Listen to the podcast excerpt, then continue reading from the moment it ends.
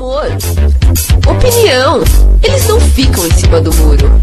Convidados especiais de toda parte. É a Rádio Xadrez. Um tabuleiro redondo com o resumo da semana e outras bobeiras. Doce mistério da vida esse Corinthians. Inexplicável Corinthians. Vai buscar alegria no fundo da alma do povo. Olá, amigos ouvintes da Rádio Xadrez, e é assim, citando o grande narrador esportivo Osmar Santos, que eu começo essa Rádio Xadrez de número 23. Meu nome é Thiago Santos, vocês me conhecem. Estou aqui primeiramente para fazer uma homenagem ao Esporte Clube Corinthians Paulista, que nesta semana completou 100 anos de existência, ou na verdade iniciou né, o ano do centenário corintiano, que começou em 1 de setembro e vai até 1 de setembro do ano que vem. Mas estamos aí, Corinthians há 100 anos incomodando todo o resto do país. E eu não podia começar a Rádio Xadrez hoje sem fazer essa referência ao grandioso Osmar Santos, a voz do rádio esportivo brasileiro, e citar aí as palavras que ele usou para narrar aquele gol que encerrou um jejum de 23 anos de fila corintiana, quando o Corinthians ganhou o título paulista em 77. E hoje na Rádio Xadrez, totalmente corintiana, temos aqui Paulo Palozzi, diretamente do Paraná, de Araucária, também corintiano, para nos fazer companhia na bancada. Boa noite, Paulo. Boa noite, saudações corintianas aqui do Paraná. Uma alegria muito grande estar participando aqui da Rádio Xadrez. Eu agradeço muito o convite do Tiago e do Leandro aí por, pela minha presença aqui essa, nessa noite. Legal, Paulo terá ótimas e boas histórias para contar para a gente. Deixe-me primeiro apresentar os outros componentes aqui da bancada dessa Rádio Xadrez de número 23 que a gente grava hoje, dia 2 de setembro, uma quinta-feira bem seca aqui na capital paulista e nas outras cidades aí por onde a Rádio Xadrez estará. Uma dessas cidades, para quem acompanha o blog Vida em Miniatura e sabe que a gente divulga lá geralmente o ranking das cidades que mais ouvem a Rádio Xadrez, é a cidade Belo Horizonte, em Minas Gerais. Né? Belo Horizonte, que é a terceira cidade que mais ouve a Rádio Xadrez em todo o Brasil. E até então, um erro nosso aqui da rádio, nunca tínhamos entrevistado alguém de Minas Gerais ou um representante aí de BH. Por isso, hoje, orgulhosamente, temos aqui a presença do MI, Roberto Molina. Olá, Molina, tudo bom? Olá, boa noite a todos aí, ouvintes, né? Todos os presentes aqui, ouvintes. Agradecer o convite e que possamos fazer um bom programa, né? E saudações cruzeirenses aí. Ah, é verdade. Eu, eu falei no começo aqui do programa que era uma rádio eminentemente corintiana por causa do centenário, mas o Molina já quebrou nossas pernas aqui, lembrou do Cruzeiro, ele é cruzeirense roxo. Cruzeiro que tinha pontos do Corinthians duas rodadas atrás do brasileiro. Mas vai ter troco, viu, Molina? É que a gente tava de pretas, agora jogando de brancas. ele vai comemorar essa festa com a gente. É, ele vai comemorar nosso centenário também e cravem isso. Corinthians será campeão brasileiro em 2010. Tenho dito, está gravado aqui, agora sim, oficialmente gravado nos, nos arquivos da Rádio Xadrez. Eu estou fazendo essa brincadeira porque essa é a terceira vez que a gente tenta iniciar o programa aqui da Rádio Xadrez. Pau na máquina, de tudo quanto é lado aqui, a gente não estava conseguindo. Ô, Thiago, desculpa aí, mas nada justifica ah, isso aí. Já são o quê? 23 rádios xadrez, é isso? Não aprendi a gravar esse negócio ainda. Não, agora é. Mas agora sim, bola pra frente, né? Jogadores das pretas podem acionar o relógio porque está valendo. Essa é a Rádio Xadrez 23 oficial. E é uma rádio cheia de novidades aqui, a Rádio Xadrez 23. E uma dessas novidades eu tenho que falar logo de cara, que é, eu cheguei logo cedo aqui para começar o programa da Rádio Xadrez e vi que tava, a porta estava aberta, aqui a porta do estúdio, e Leandro Sales fugiu do cativeiro. Onde está a metralhadora? Aquele safado, aquele malandrinho escapou, não está aqui, não veio trabalhar hoje. Onde está o Dom Juan da Xadrez? Só que conseguimos a tempo um substituto à altura de Leandro Salles, na verdade, uma substituta, que se apresentará agora diretamente de Cianorte, extremo oeste do Paraná. Boa noite, Cintia Rocha Leão, tudo bem? Boa noite, Thiago, tudo bem? Boa noite, Roberto, boa noite, Paulo. É, obrigada aí pelo convite, né? Pela oportunidade de participar dessa rádio, essa rádio mais famosa do Brasil, que sempre estou ouvindo, né? E com certeza é um prazer incomensurável estar aqui, né? Para substituir nosso querido Leandro Salles, que não pôde comparecer. Viu? É verdade. Está fugindo, Leandro, mas trouxemos aqui alguém de calibre muito superior ao dele.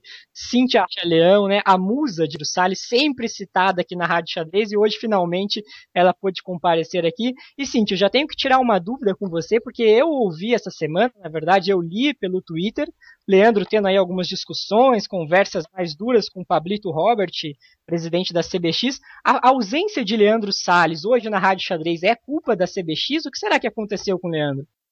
Ah, então, o Leandro é uma pessoa muito polêmica, né? ele anda andando com muita gente aí, fazendo intriga, né? Daí eu acho que ele ficou um pouco com medo e resolveu fugir. Eu sempre falo pro Leandro que esse é um hobby perigoso, mas ele não desiste, né? tá foragido, né? Chega de brincadeiras que o coitadinho tá sofrendo, né? Vamos falar a verdade aqui na Rádio Xadrez. Meu irmãozinho lá do Paraná, Leandro, está doente, coitado. Está de cama, acamado, sem voz, sofre muito por não estar aqui hoje na Rádio Xadrez, principalmente por ser o dia que Cintia Leão estaria aqui. Ele está abaladíssimo, está depressivo. Cíntia, depois a gente vai ter que ligar para ele para conversar, porque tô com medo que ele pule da janela, faça, corte os pulsos, tenho pelo tipo de música que ele ouve, que ele posta lá no Twitter, eu que seja emo, assim. Não, mas eu ainda não joguei, então ele não vai jogar, não. Tá certo. Sem Leandro Salles, mas hoje com Cíntia Rocha Leão aqui, que é, para quem não conhece aí o histórico da Cíntia, a Cíntia é jovem, mas tem títulos importantes, né? Foi campeã brasileira sub-18 esse ano, no torneio aqui em São Paulo, em Catanduva, e também é campeã paranaense feminino, tô certo, Cíntia? Tô certo. Legal. Cíntia aqui reforçando o time, então reforçando nossa bancada, junto com os convidados Paulo Palozzi e Roberto Molina. Vamos tocar em essa rádio xadrez, rádio da semana do centenário do Corinthians, eu quero então já fazer aqui um, é, um link com o aniversário do Corinthians, com o aniversário de outros enxadristas famosos também. Tivemos bons aniversários nessa semana. Vamos cantar um parabéns a você aqui para Paulo Palozzi também, que aniversariou. Foi ontem, Paulo? Exatamente, foi ontem, completando aí 21 aninhos. O senhor pediu para São Kasparov, presente aí de aniversário, não foi o seu desejo, quando assoprou as velhinhas do seu bolo quadriculado.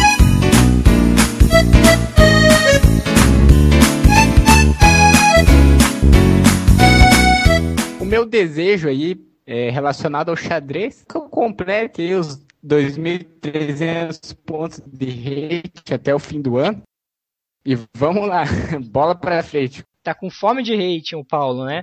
É, também fez aniversário essa semana, Pablito Hobbit, presidente da SBX, Ana Paula Feira, que irá representar o Brasil aí nas Olimpíadas, Herman Clouds, também é outro aniversário, e Cíntia, parece que temos um outro aniversário chegando, né? Pois é, amanhã, né? Quer dizer, daqui a pouco já, né? Daqui a pouco. Daqui a poucas horas, nosso digníssimo representante aqui, também âncora da Rádio Xadrez, Leandro Sales fará aniversário. Esperamos que ele sobreviva até essa festa, né? tá mais por ano, já tá melhorando. Tá melhorando, né, Cintia? Festa que quem revelou aqui um pouco antes de começar o programa estava numa festa é o Roberto Molina, né? Molina, você tá meio alcoolizado ou vai conseguir conversar, analisar partidas hoje aqui conosco? Nada, beleza. Na verdade, nem fui pra festa, fui dar os parabéns.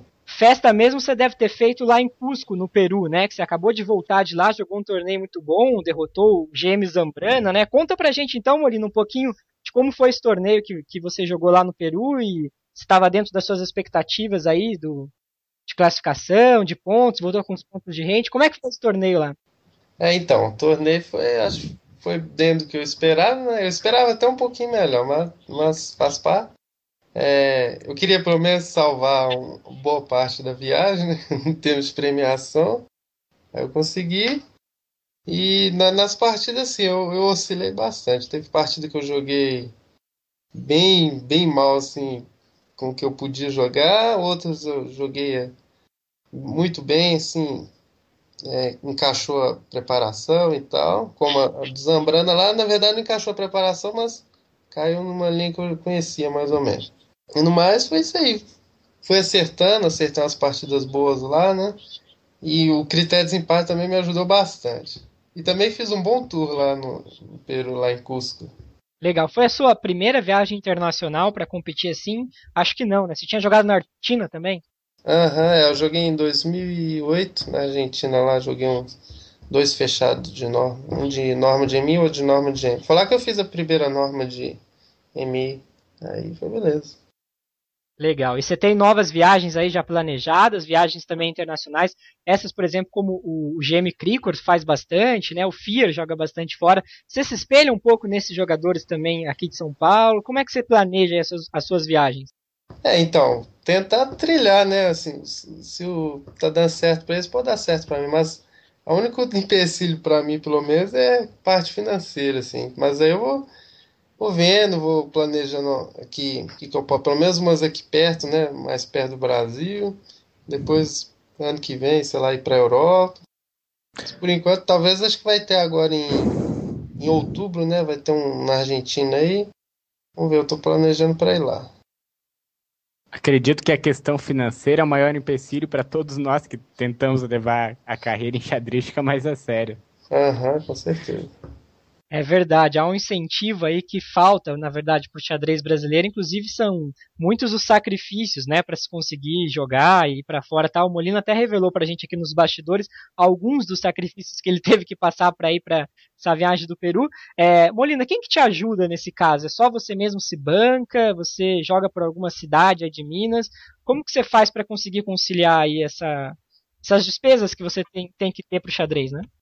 É, então, na verdade, é mais é, ajuda dos meus pais, assim, né? Da, algumas aulas de xadrez também que eu dou. Também tem os jogos que eu jogo lá de São Paulo, né? Os jogos abertos, tem de Santa Catarina, aí eu guardo, guardo dinheiro e algumas pessoas, assim, que me ajudam, né? Mas no mais isso aí, patrocínio, nada assim, não tem não. É por isso que eu tenho que sempre ficar guardando dinheiro para já ir pro, pro próximo torneio, né? Mas vou, as coisas estão melhorando aos pouquinhos. Falta patrocínio, então, aí para o xadrez brasileiro. É, Cíntia Rocha Leão, você já participou de alguma competição fora do Brasil? Tem essa experiência? Não, não, ainda não. Só aqui mesmo. Mas jogou, jogou o PAN, né, Cíntia? Sim, gente foi, foi no Brasil, né? Joguei só o Brasil mesmo. E como que foi a campanha lá? As partidas parece que você não começou muito bem e depois conseguiu emplacar uma série de vitórias. Comecei super mal, nossa, joguei bem mal pra caramba, né? Acho que foi um torneio difícil, né? As meninas jogavam super bem, né? E acho que faltou experiência para mim, né? Porque foi meu primeiro torneio mais disputado, né? E mas depois eu consegui dar uma recuperada, né? Fiz cinco pontos, só que foi difícil, né? Joguei umas partidas bem comecei muito nervosa, né? Mas no final não fiquei tão mal como eu pensei que fosse ficar, né? Aí se você começa o torneio mal, você já não tem mais expectativa de nada, né? Isso vai meio que abala, né? Você perde a primeira, daí perde a segunda e vai perde a terceira. Faz um rock grande ali, né? É, pois Zero em três. Conseguir restabelecer o psicológico depois de três derrotas é sempre algo bastante complicado. Com certeza. Eu não sei se é comum aí essa expressão também para vocês, do Paraná e de Minas, mas o que o pessoal aqui de São Paulo costuma falar é que você entra na máquina, na verdade, né? Você começa a perder e daí não consegue sair mais, né? Você é esmagado ali. Ô Cíntia, mas você chegou a jogar com jogadoras de fora do Brasil, evidentemente, né? O que, que você achou do nível ali, do nível estrangeiro, assim? Jogadoras que de repente com um rating que você achava que era baixo e jogando muito bem, ou jogadoras até bom rating e jogando nem tanto assim. Você acha que o xadrez lá fora, nesse nível de Pan-Americano, Sub-18, o Brasil tá, tá melhor ou tá pior?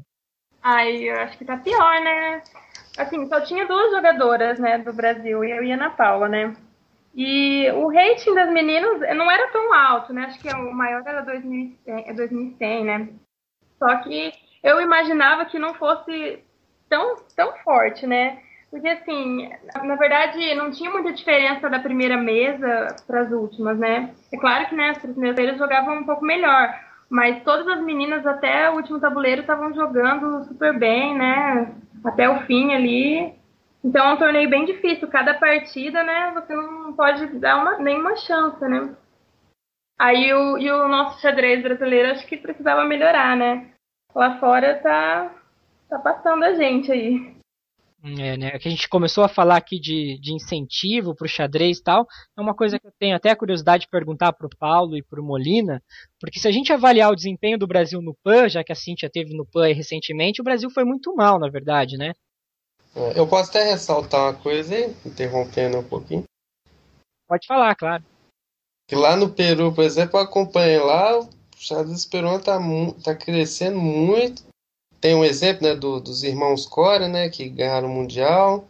Tem esse Theory, Renato Theory, também, acho que ele ganhou o Sub-18. Então a meninada lá que tá chegando lá e tal, tá. Além de já ter alguns grandes jogadores, como o, o Granda lá e tal, tá chegando, tá renovando lá o pessoal, né? Então, xadrez tem pessoal lá com 2,200 de rate lá que joga sei lá, para mais de 2,300, tem jogador 2,300 que joga para mais, então o xadrez peruano lá tá crescendo muito. O Brasil devia pelo menos copiar um pouquinho, né? É verdade. O Peru, se não me engano, tinha a maior delegação aqui no Pan-Americano, né? É, acho que o Giovanni escreveu alguma coisa disso no blog dele.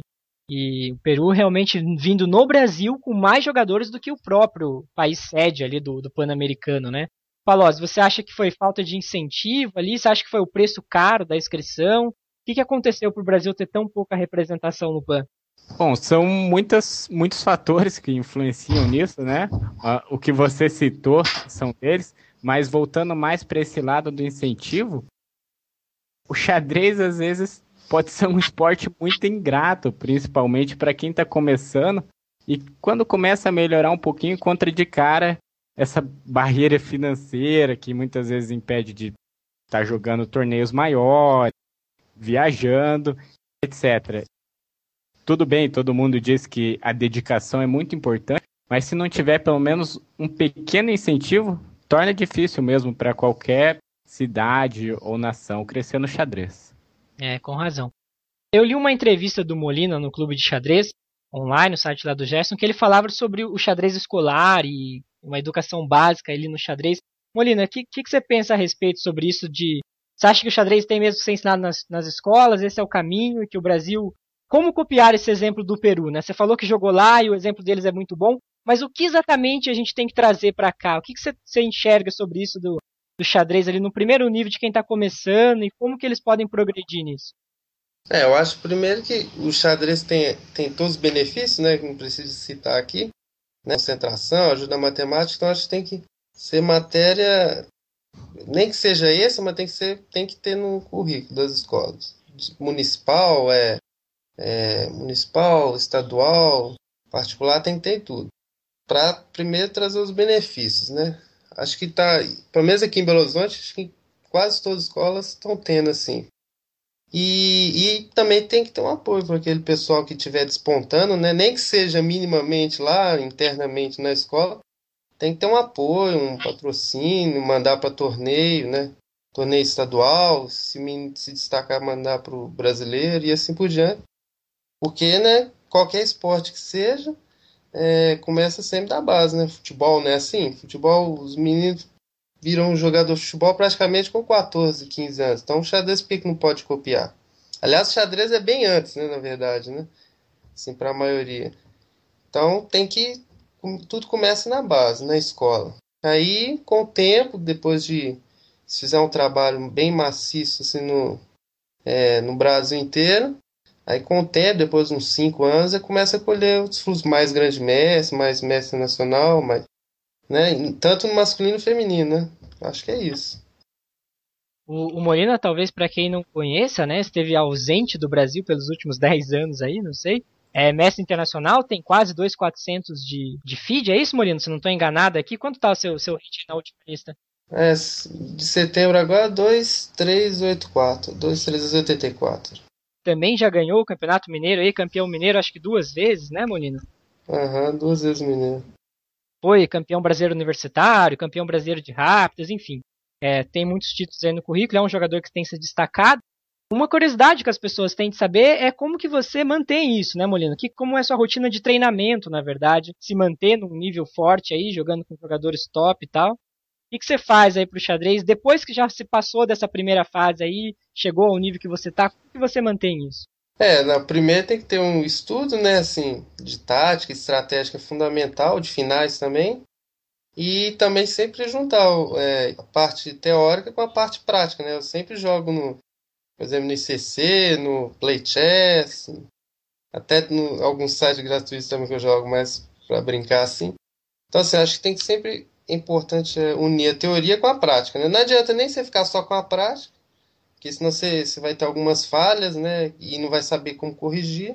E também não adianta só ficar na teoria, que também ninguém consegue, né? A pessoa estressa lá e tal. O importante é unir a parte prática e a parte teórica. Aí eu sempre tento fazer isso, eu estudo alguma coisa, é, minhas preparações de abertura, por exemplo, e vou lá pro, pro ICC ou pro Play Chess e jogo alguns pings, parte de 3 minutos e tal. Eu também gosto de jogar muito um minuto, mas um minuto eu não recomendo. Não. não faz parte... parte do treinamento, né? É, parte mais só para relaxar, assim.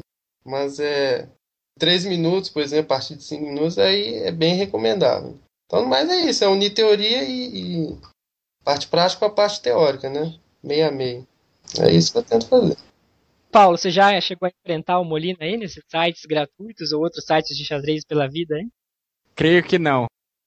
Eu, eu ainda não, não jogo no ICC, sabe? Então, logo eu tô aparecendo por lá e daí quem sabe.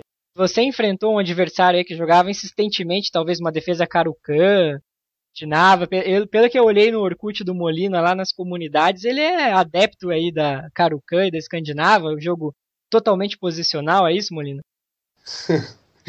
é, até que a Escandinava eu dei uma abortada nela temporariamente que é bem complicado de jogar escandinavo. Sofre demais as presas. A Karokan é meu xodó. Eu vou... Não sei até quando que eu vou jogar, mas vai ficar por um bom tempo. E às vezes eu dou umas arriscadas, umas filhando meio torta assim da vida, mas vai O gêmeo Henrique Mecken, né, quem o conhece sabe que ele abomina a escandinava, né? Inclusive, sugerir para ele jogar a escandinava, ele vai ficar um mês sem falar com você de tamanha versão que ele tem aí essa essa abertura.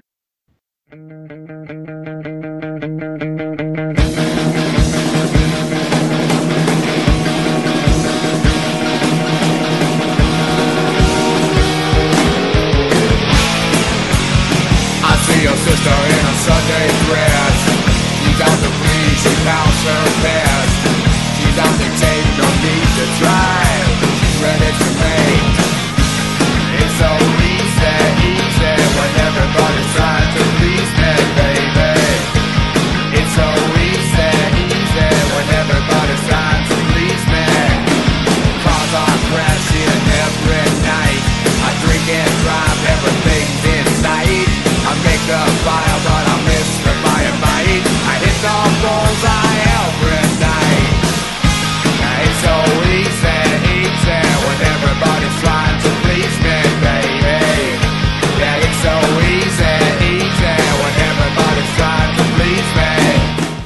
só para a gente fechar esse assunto então, acho que a melhor participação brasileira foi da, w, da WMF Amanda Marques, conseguiu uma honrosa aí medalha de bronze, né, terceiro lugar, mas infelizmente o Brasil ficou devendo ali no PAN mesmo, né, por mais que a Cintia tenha se recuperado ali no final, a gente esperava mais aí do Brasil, tanto em número de participantes quanto em classificações mesmo, né.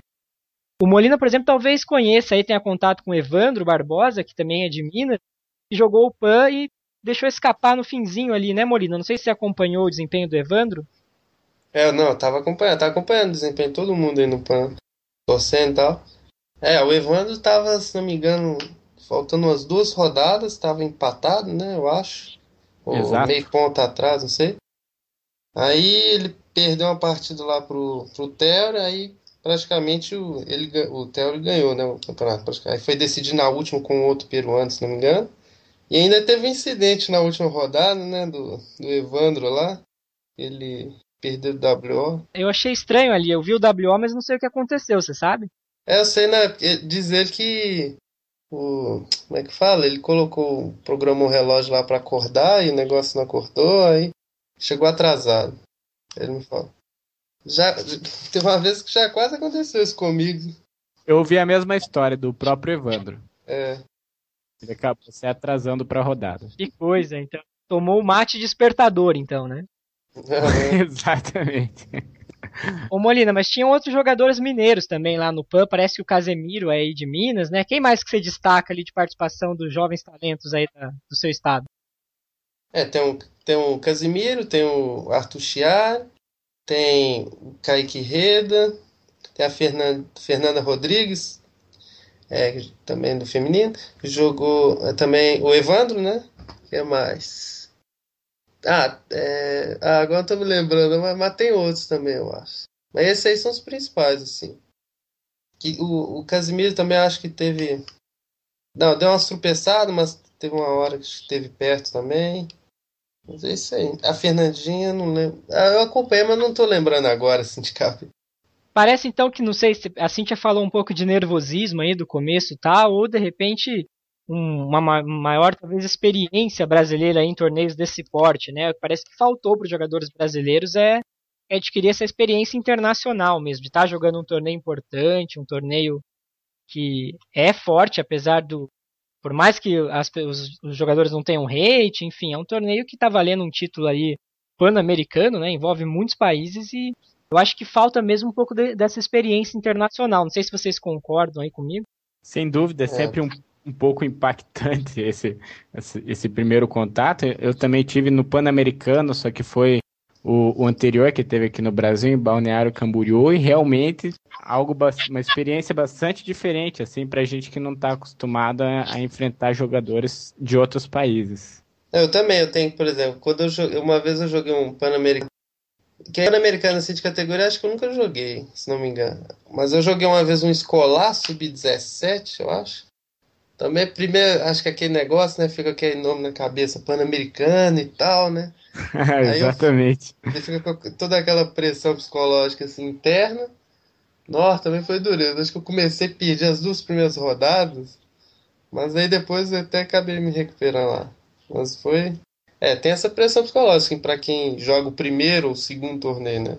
É, com razão. E o Brasil tem buscado essa experiência aí, alguns jogadores, alguns talentos aqui do Brasil têm saído mais para jogar, né? É, a gente vê essas turnês aí pela Europa que alguns jogadores fazem. Recentemente o André Diamante e a Jaqueline Correia também foram para o Mundial Sub-20 na Polônia, né? E saiu, parece, com uma outra turnê agora para o Mundial Universitário, composta aí por Alfeu Bueno, é, Líria Garcia, Janine, Cricor. E enfim, a gente vai tentando aí jogar, mas são bem escassos essas possibilidades de torneio fora ou contra jogadores de, de outros países, outros níveis, né? Eu acho que não, não tem acontecido muito não. O que tem são torneios aqui no país, é, aqui no Brasil, eventualmente fortes, como foi o caso do Campeonato Paulista lá em Santos, que Paulo Palós mandou muito bem, não é, Paulo? Pois é, tive participando do, do Campeonato Paulista lá, lá em Santos. Foi um torneio realmente muito forte. E eu tive a oportunidade de jogar com alguns jogadores fortes, como o Evandro Barbosa, o, o MI Tsuboy, com o Teral e com o MI Martin Crossa. Eu tive a oportunidade de jogar com esses jogadores, tive bons resultados com eles e acabei faturando 15 pontinhos de rate, apesar de não ter levado muita sorte no critério de desempate no fim do torneio. Você ficou em 13 terceiro, né, no, no desempate? Isso, isso. É, de sete jogadores com cinco pontos, eu acabei sendo o infeliz sétimo colocado. Pois é, né? Mas aí ganhou do Cross, então, né? E passando literal. Pois é, ganhei do Cross e empatei com os dois MFs, né? Acabei perdendo pro, pro Tsuboy, deixando escapar muitas coisas aí. Tá certo, bom torneio. Pois é, foi um excelente torneio. Velho. Tava fortíssimo ali o Campeonato Paulista, que acabou com a vitória do Sandro Mareco, né? GM da Argentina, como é estrangeiro, não pode ter o título de campeão paulista, o, campeão, o título passou para o segundo colocado, o Rafael. É, o Molina não, não jogou o paulista porque estava no Peru, né, Molina? É, eu joguei porque coincidiu data e tal. Eu até estava planejando antes, né? Que a viagem ao Peru foi, foi meio em cima da hora, assim, desse dia. Aí eu, eu ia até fazer uma doideira lá, ia jogar o Campeonato Paulista, depois ir para Araruama, entrar na terceira rodada. Só que aí acabou que nem precisou disso aí, mudei os planos. É, infelizmente, né, é engraçado que o Brasil não tem tantos torneios assim, se a gente for comparar com Europa, outros lugares. Mas quando tem, parece que não, não rola uma interação entre essa agenda, porque os torneios coincidem em datas, né?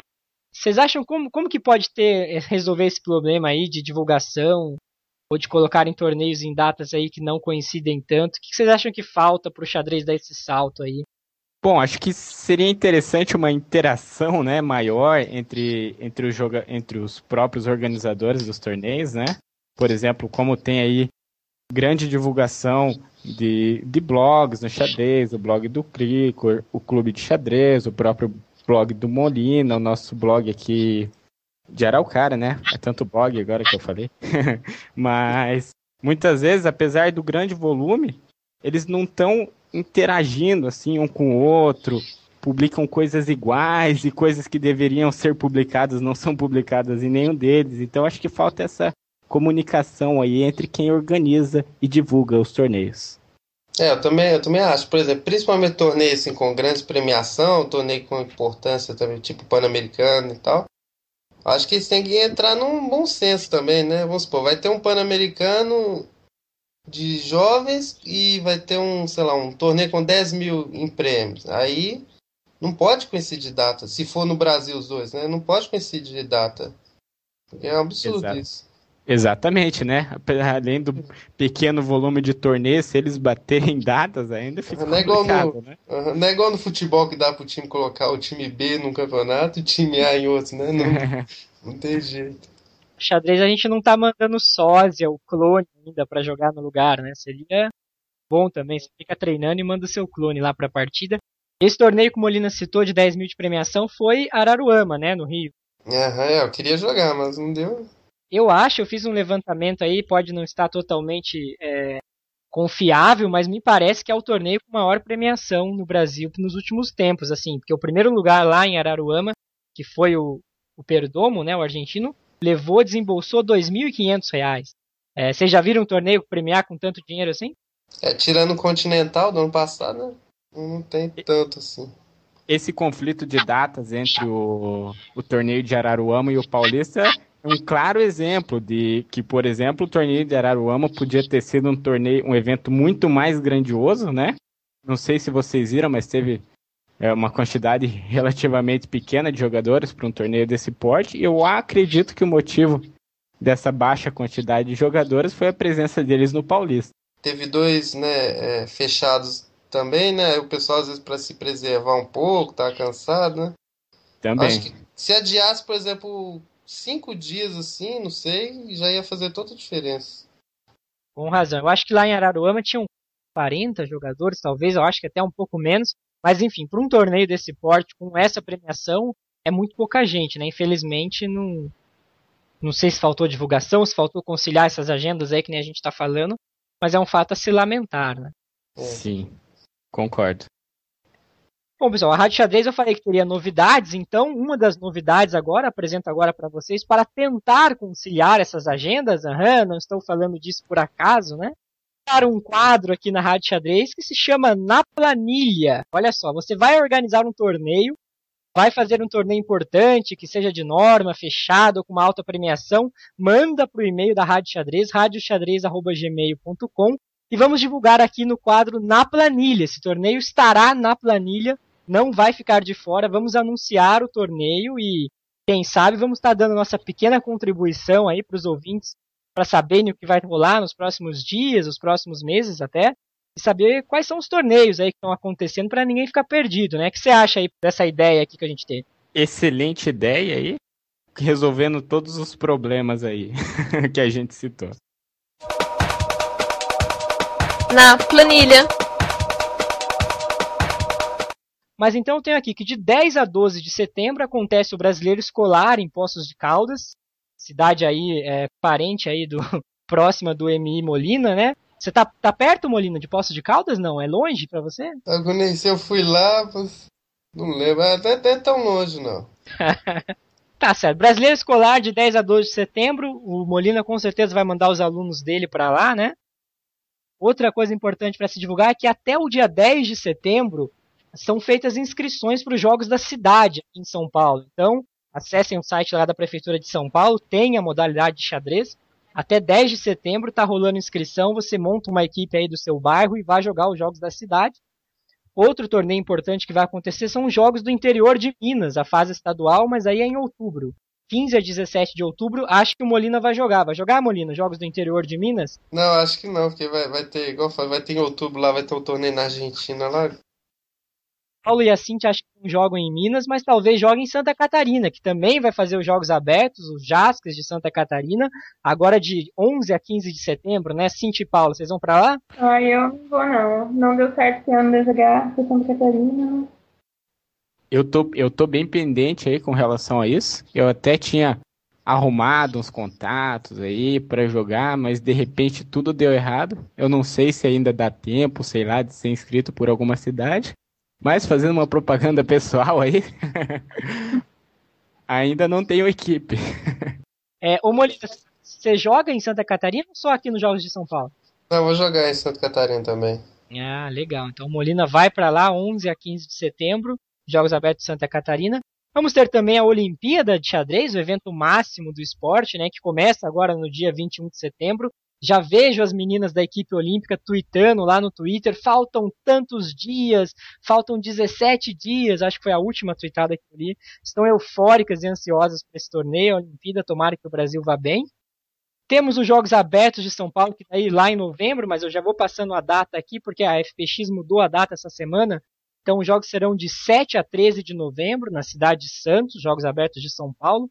E daí eu tenho uma série de outros torneios aqui. Olha só, vai ter um torneio aberto em Bauru, um torneio forte, sub 2 e 200, um torneio bom para mim, para Cintia jogar, que não temos um rate ali tão alto ainda.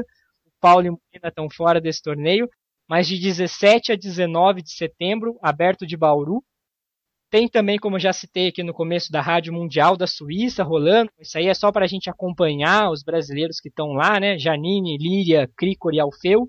Começa agora no dia 5 e vai até o dia 11. Acho que falei todos os torneios importantes aí, ou alguns dele, mas se vocês tiverem algum torneio, mandem aqui para Na Planilha, o novo quadro da Rádio Xadrez. Cíntia, algum torneio aí pelo Paraná que você quer citar? Ah, eu vou jogar segunda-feira os Jogos Universitários do Paraná aqui, né? Ah, legal. Os universitários do Paraná classifica para o brasileiro universitário, né? Sim, vai ser acho que Santa Catarina, né? Isso, brasileiro. brasileiro sim. Legal, Cintia aí vai para uma competição. Paulo, tem algum aí? Olha, acho que ficou. Acho que você não falou sobre esse. De 24 a 26 de setembro vai ter o Aberto do Brasil de Goiânia. Correto? Aham, uhum, é, esse eu vi também. Legal, Aberto do Brasil de Goiânia. 24 a 26 de setembro, ótima lembrança. É, o Molina falou já que vai jogar um torneio na Argentina, né? Lembra de algum outro torneio aí, Molina, acontecendo, que você acha interessante contar aqui para os ouvintes? Mas é, vai ter esse na Argentina lá, 11 a 22, acho que se não me engano são 20, são 100 mil pesos em premiação, aí tem que fazer quanto, quanto que dá em dólar e tal. Então, pessoal, nós vamos ter também o IRT de Curitiba, né? 72 anos do Clube de Xadrez Curitiba, um IRT fortíssimo aí, cujo qual Paulo Palozzi venceu no ano passado. Este ano, Paulo tentará o bicampeonato, mas o páreo é duro. É, IRT 72 anos do Clube de Xadrez Curitiba, de 1 a 3 de outubro, na cidade, na aprazível cidade de Curitiba, terra de Leandro Salles. Olhem só, e aí um outro torneio interessante também, agora no dia 12 de setembro, fim de semana de 12 de setembro, é o Campeonato Paranaense de Xadrez Rápido e Relâmpago.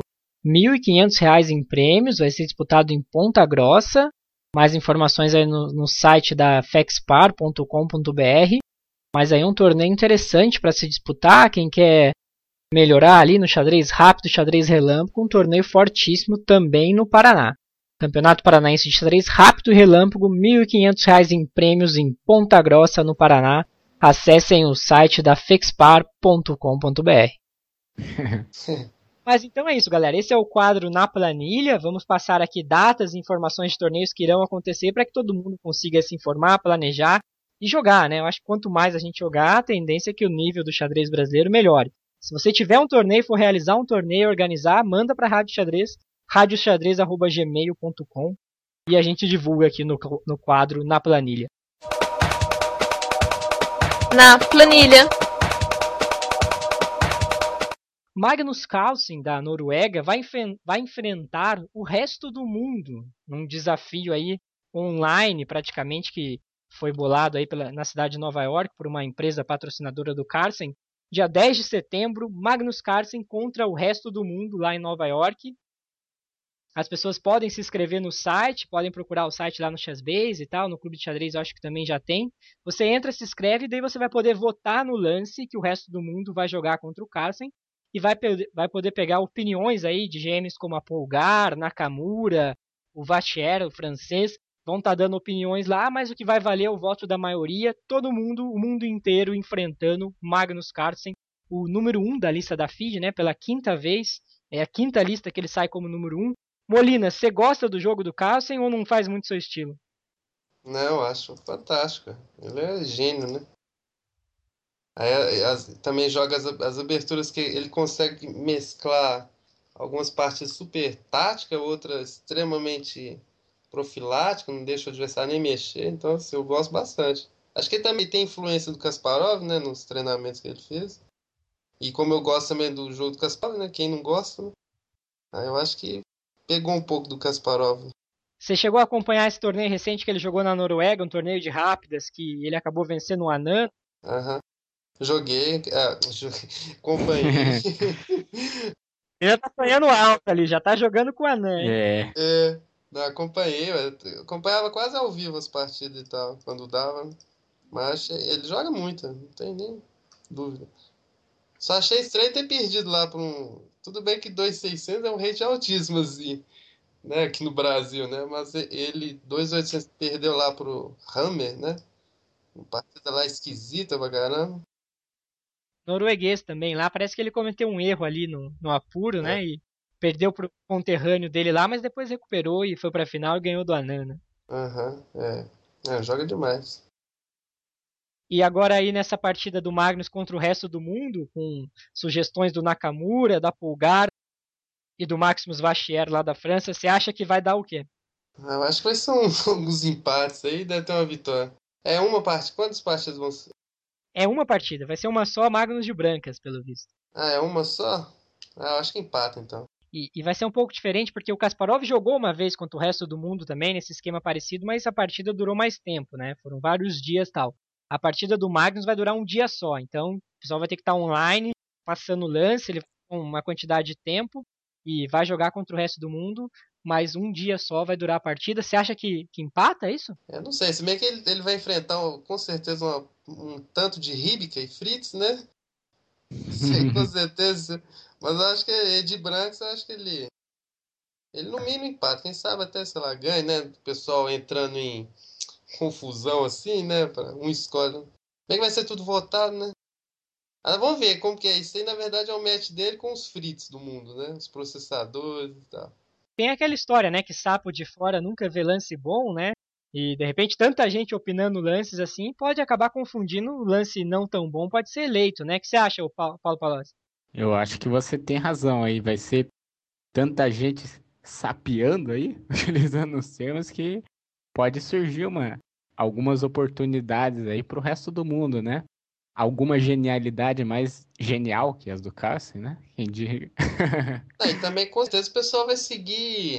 Vamos supor, vai ter um Nakamura comentando lá no ICC, eles vão seguir o palpite do Nakamura. Então, na verdade, vai ser o Magnus Carlsen contra alguns grandes mestres top aí, com, usando, como se fosse usando Fritz, né? Exatamente. É, no, no, no grupo de comentaristas, como você tem, tem a Polgaro, Nakamura e Vacher da França. E o Kasparov deu uma entrevista hoje no Chessbase falando que também vai dar uns pitacos lá para tentar ganhar do Carson, né? Acho que é tarefa, tarefa de... Olha aí. É, então esse, se o Kasparov tá dentro... Esse é um apoio bom. E como vocês sabem, a Rádio Xadrez aqui, composta de blocos, no intervalo, né, no, no, intervalo entre os blocos da Rádio Xadrez, temos uma música especial que toca aqui, revela, na verdade, as, as aptidões ali, as, vamos dizer, os gostos musicais dos nossos participantes, nossos convidados. Para quem está mais familiarizado ali com o Fantástico, Tadeu Schmidt, esporte, né? Como fazer três gols e pedir a música, né? Aqui o convidado especial chega no programa é como se ele tivesse feito três gols e ele pede a música. Então eu vou dar a oportunidade para o Molina, aqui por ordem de rating. O que, que vai tocar hoje aqui, Molina? Ah, pode ser. Deixa eu ver. Beatles, Help. Olha só, boa opção então. Então a música que você ouve é do esportista aqui Molina, que fez três gols na Rádio Xadrez e pediu a música Help dos Beatles. Help, I need somebody help, not just anybody. Help! You know I need someone. Help! When, when I was younger, so much younger than today, I never, need, I never needed anybody's help in any way. Now, but now these days are gone, I'm not so self-assured. Now I find I've changed my mind and open up the doors you can, I'm feeling down. And I do appreciate you being around. Help me get my feet back on the ground. Won't you please, please help me? Now, and now my life has changed in oh so many ways. My independence seems to vanish legal, olha só. Com gosto, boa pedida, né? Gostou, Cíntia? Ah, não ouço muito não. Cíntia ficou meio de fora ali. Mais pra frente eu pergunto uma música pra Cíntia aí pra gente encerrar a rádio. As músicas sertanejas, ninguém vai gostar. É, ela e o Leandro estão em outra área, isso que eu ia falar agora, né? Outro estilo. Outros estilos. Mas vamos promover então um intercâmbio de estilos aqui na Rádio Xadrez. A Cíntia que tá um pouco caladinha ali, tá se habituando ali com as anotações que o Leandro fez pra ela e tal. Cíntia, faça uma pergunta pro Paulo, pro Molina, fique à vontade aqui, faça as vezes de Leandro Salles aqui na rádio. É, deixa eu cortar pro Palosa então. Queria saber de- é, quando ele começou a subir o hate dele, né? Porque assim, quando eu não conhe- eu não eu sabia, eu conheci o Palose, né? Mas assim, eu não ouvia falar muito, né? Daí de repente, né, de uns dois anos pra cá, ele vem subindo, né? De nível. Eu queria saber o que aconteceu, o que que ele tá fazendo, qual o treinamento que ele vem fazendo, né? Porque Certo, certo. Bom, então, é, quando eu comecei, é, eu vim treinando um bom tempo aí com, com o MF Ad Williams de Souza, aqui do Paraná. Acho que a maioria de vocês deve conhecer. Ele deu aula durante muito tempo aqui em Araucária e o treinamento dele sempre foi excelente. E durante esse treinamento a gente criou vários bons jogadores aqui, mas como é um pouco por falta de apoio, a gente nunca teve oportunidade assim de sair jogar e tal. Quando eu completei o- os meus blocos de rating feed, eu consegui sair com rate relativamente bom em vista do que muitos conseguem, que foi 2.127 pontos. O problema foi que eu fiquei muito tempo daí sem movimentar esse rate, acredito que uns dois anos. E quando eu resolvi mo- movimentar foi no Continental.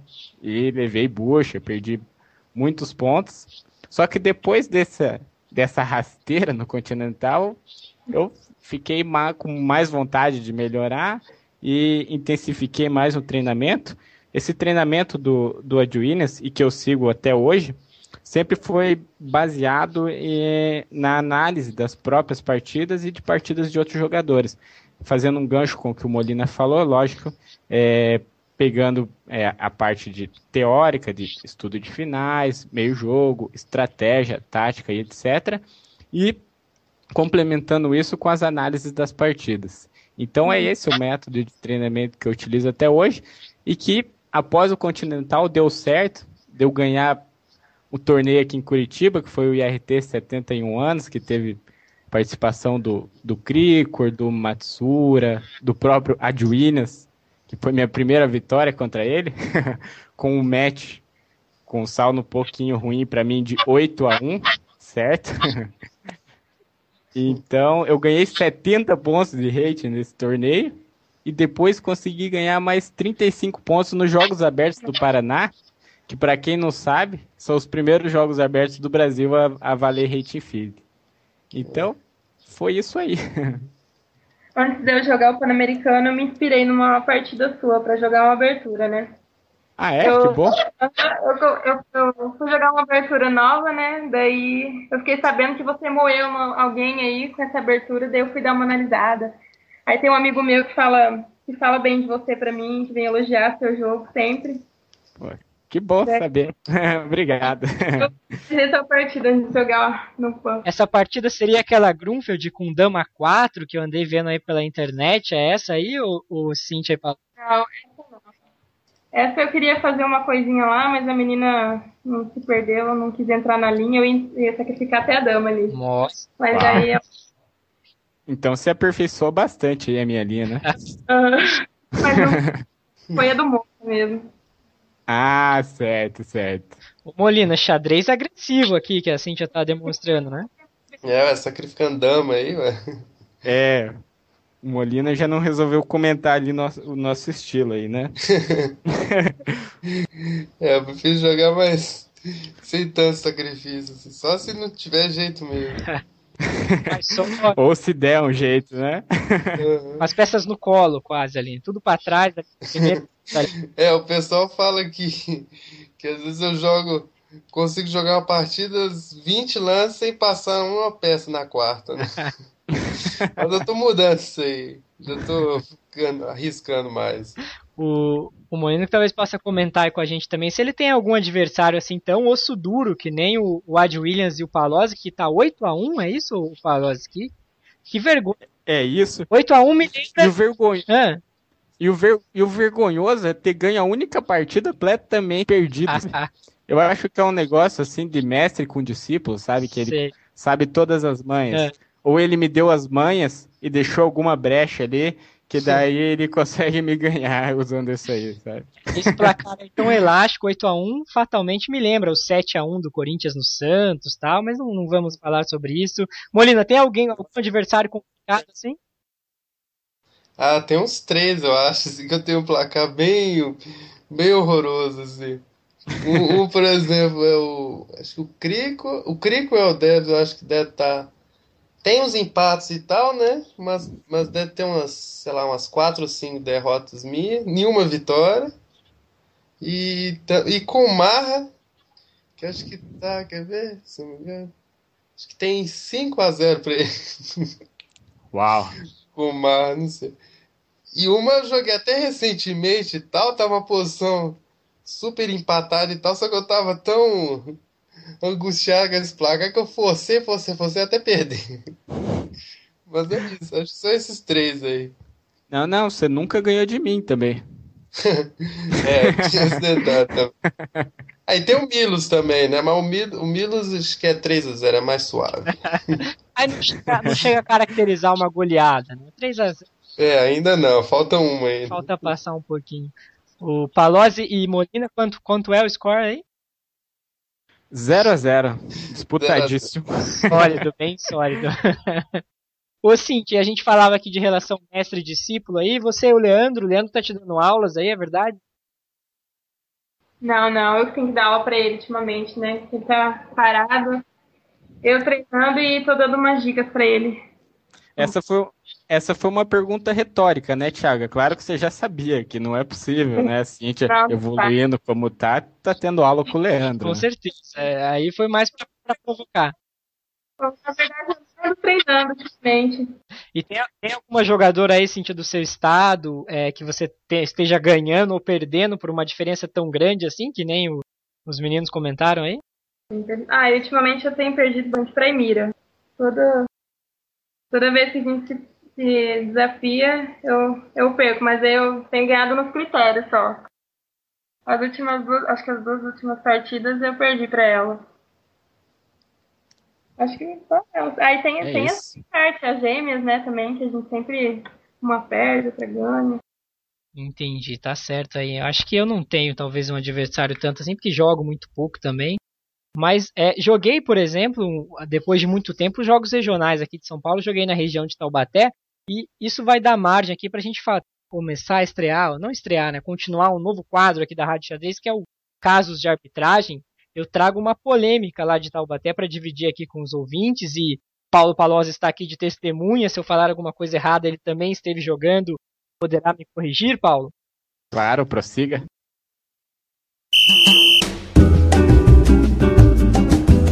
Casos de arbitragem.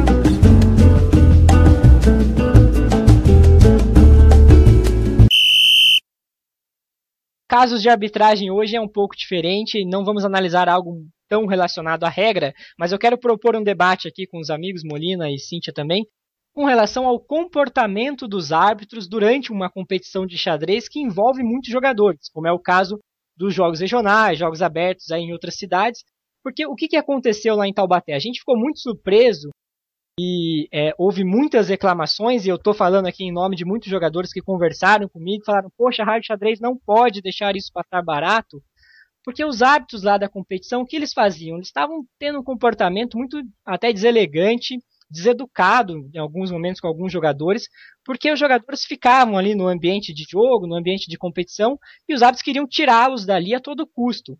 Só que a gente sabe que tem uma certa postura que os árbitros têm que adotar, e você pode tirar um jogador da área de jogo sem puxar pelo braço, sem ser deselegante, sem ser mal educado, pode rolar uma conversa ali, uma coisa mais amigável, né? Sem ameaças, né? Sem ameaças também. Eu ouvi jogadores, jogadores experientes ali da região que chegaram a ligar para a FPX, chegaram a ligar para árbitros de que não estavam ali, mas arbitraram regionais em outros momentos para dizer, poxa, o que estão fazendo aqui é uma barbaridade, as pessoas estão é, sendo, vamos dizer assim, um abuso de autoridade, sendo muito mal educadas, bravas, deselegantes, né? Isso cria um, um dilema, que é o dilema que eu quero debater aqui com vocês, que é o seguinte: por mais que o xadrez seja um jogo silencioso, um jogo que exija muita concentração e que tenha que afastar um pouco a torcida, o xadrez não é um jogo de massa, não é um jogo popular. E o que a gente quer mais é popularizar o xadrez, fazer com que as pessoas assistam o xadrez, gostem de xadrez. E daí tem uma competição que tem, você tem lá o grande mestre Darcy Lima, o grande mestre Sandro Mareco, o M. Everaldo Matsura, que não é GM, mas tem todo o jogo para ser, e daí todas aquelas crianças do xadrez escolar, aqueles alunos que você fala, olha, hoje vai vir aqui o cara que é campeão brasileiro. E daí o menino vai lá para assistir o cara jogando, e daí pega um árbitro emburrado, mal-humorado, que xinga, que ameaça chamar a polícia e que diz que ninguém pode ficar na área de jogo. E daí como que a gente faz para popularizar o esporte se não pode ter torcida, se não pode ter alguém assistindo a partida de xadrez? Queria que vocês comentassem isso. Como que a gente faz para as pessoas poderem assistir e ao mesmo tempo não atrapalhar quem está jogando? Vocês se incomodam de ter gente assistindo a partida de vocês? É, os árbitros na região de vocês são assim também, carrancudos, mal emburrados e afastam, puxando pelo braço. Como que é a arbitragem aí do, da, do estado de vocês e o que, que vocês acham sobre isso? É, deixa eu falar então rapidinho. Pode falar. É, não, é até que em Minas aqui é tranquilo assim a arbitragem e tal. Eu acho que para resolver esse problema é fazer tipo uma área, um, tipo um cordão de isolamento, mas também não muito longe, né? Senão fica complicado. Mas que, que pelo menos nas primeiras meses que dê para pessoa assistir, né, e tal. É claro, assim, silêncio, né? Mas pode também isolar totalmente o ambiente, né? Igual tem torneio assim que o árbitro fala assim: "Ah, não que quem acabar a partida tem que sair imediatamente do salão". Não dá nem tempo para você analisar, já aconteceu isso comigo eu querendo analisar a partida assim, pelo menos uns 5 minutos assim, nem isso eu podia, já me tirou as peças e tal. Nem lembro qual torneio que foi, mas já aconteceu. Não, acho que é muito simples, faz um cordão de isolamento assim, não tão extenso, mas que deixa as pessoas chegarem assim, né, é, pelo menos as primeiras meses e tal, de perto e tal, deixa ser, seja silêncio. E se tiver que tirar alguém que seja, né, mais educado e tal. Igual teve uma vez também, eu tava, acho que foi no Continental, mas eu tava no, no local que eu não podia estar tá assistindo a partida, aí que, que o árbitro fez? Ele escreveu um bilhete e me entregou, tipo assim, por favor, retire. Então, beleza, não teve constrangimento nenhum. Né? Mas acho que tem que ter educação em primeiro lugar, né? Com razão. Paulo que estava lá em Taubaté também, puder dar o depoimento aí, a sua experiência lá. É, eu concordo, eu acho que esse é um, é um problema muito fácil de, de se resolver, na verdade. Porque, por exemplo, a gente pode ver torneios grandes como o próprio Continental e o Paulista, simplesmente praticamente não tinha, não tinha isolamento, o pessoal transitava, assistia, assistia a partida. E eu acredito que isso acontece é, através de uma boa organização, estabelecendo alguns limites para os espectadores mas não impedindo que esses desfrutem das partidas do torneio, da presença de grandes jogadores, etc. E o que eles estavam fazendo em Taubaté era completamente absurdo.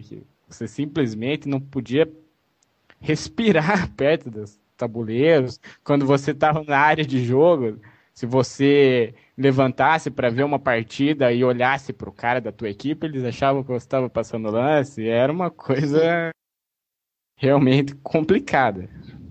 No Pan-Americano, a gente também foi completamente isolado, né? Sala separada. E é um evento, assim, né, que todo mundo quer assistir, tem gente que vem de fora só pra, só assistir, né? Aí não tinha como nem chegar perto. A gente ficava numa sala, fechava uma porta, ficava um árbitro lá dentro, não podia, ninguém via nada, né? Ficava quatro horas lá, o seu técnico, os, os pais lá fora, querendo, né, curiosos para saber como que tava o jogo, e ninguém podia assistir, Exato. né? Exatamente. É, tem que ter um bom senso, né? É, só faltou colocar uma placa, né, né? Cuidado, jogadores criados em cativeiro. Cuidado, jogadores de xadrez. Às vezes o cordão de isolamento também chega a ser tão grande, né? Que é o, o que o Molina falou, né? Você terminou a partida e, e, acontece principalmente nessas competições de você enfrentar um jogador muito mais forte e é uma oportunidade de você ter uma aula no final da partida ali, né? Comentar e conversar com aquele jogador E daí, mal acabou a partida, os árbitros não estavam deixando nem assinar a planilha. Você tinha que sair dali a qualquer custo, arrancado pelo braço, porque você podia fazer qualquer coisa errada. É o que Molina começou a dizer. Tem que ter bom senso, né, Molina? É, com certeza. Não, porque às vezes, por exemplo, às vezes eles falam, ah, mas tem a área de análise e tal. Mas às vezes a área de análise está toda lotada, com gente jogando ping, aí não. Então, assim, às vezes, vamos supor, sua mesa tá.